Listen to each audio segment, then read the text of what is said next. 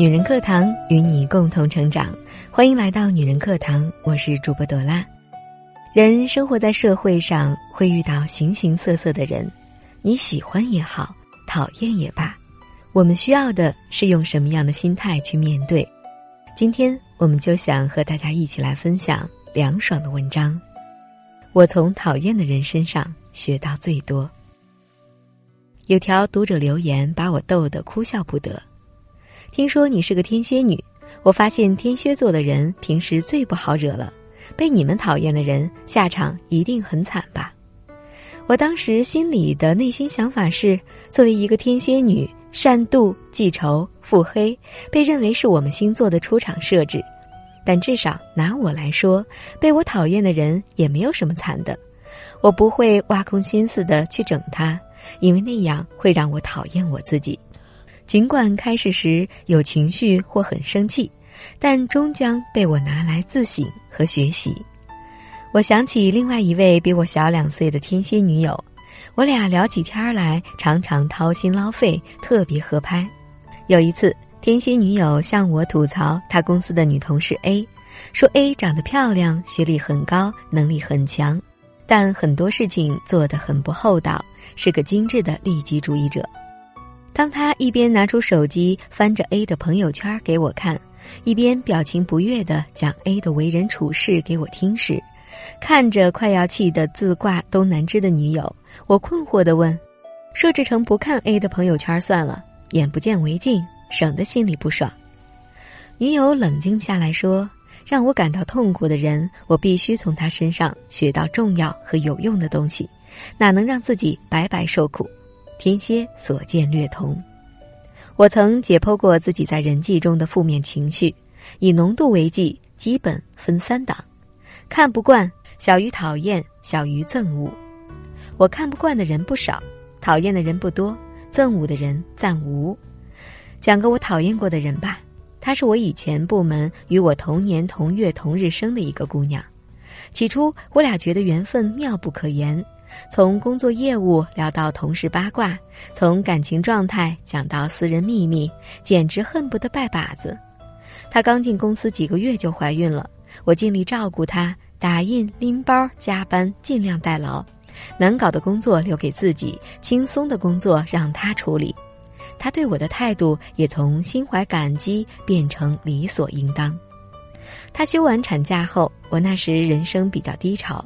而她自顾自的幸福着，天天讲她公婆对她有多视如己出，讲她老公对她有多密如初恋，人见人爱的孩子是天使，全款买下的房子大升值。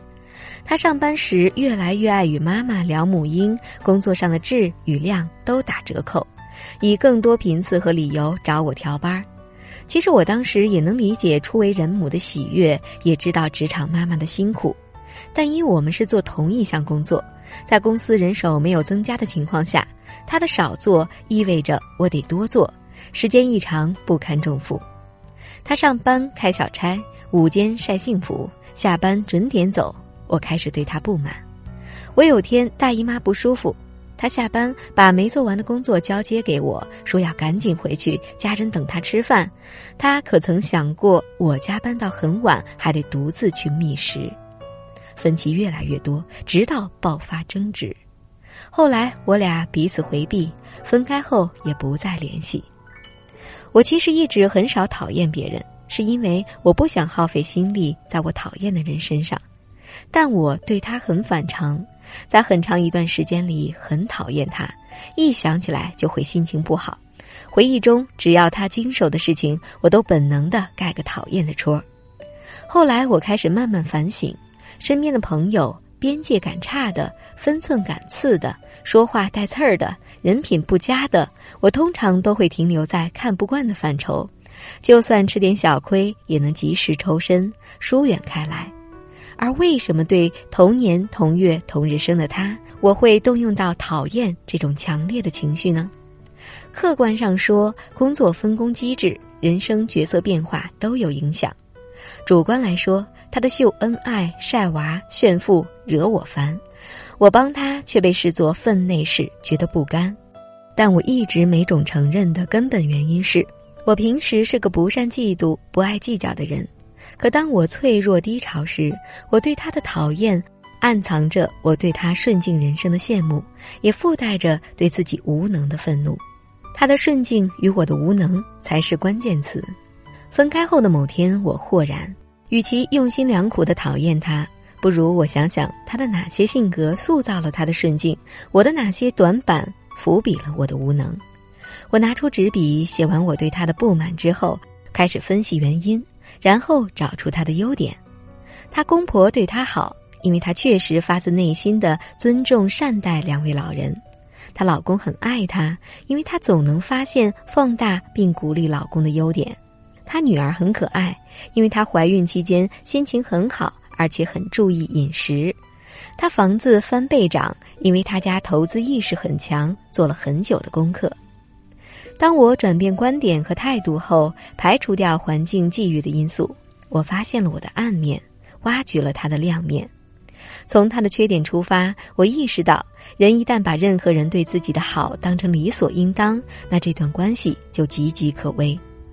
从他的优点出发，当我循序渐进地开始实践他好的做法时，我在生活、家庭方面也变得比较顺。